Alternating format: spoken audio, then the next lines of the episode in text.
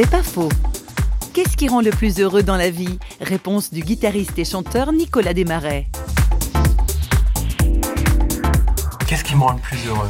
Moi, je, vais dire simplement que j'ai foi en Dieu. Je crois que la, la foi, c'est l'espérance, c'est quelque chose de personnel. On ne peut pas avoir foi pour quelqu'un. Je crois que la démarche euh, d'un être humain de vouloir rechercher quelque chose au-dessus, la cruelle question est-ce que Dieu existe, est-ce qu'il n'existe pas, je crois que c'est vrai que c'est, je dirais presque c'est le débat central de la vie, et puis c'est presque à la limite la chose qui délivre un être humain, le fait de, de décider à un moment donné que, Dieu n'existe pas, ou simplement tomber dans les bras du papa et le reconnaître comme vraiment notre, notre papa, comme, comme celui qui nous a aimés, qui a désiré qu'on existe, et puis ça, ça change une vie. Ce qui me rend heureux, ouais, c'est ça.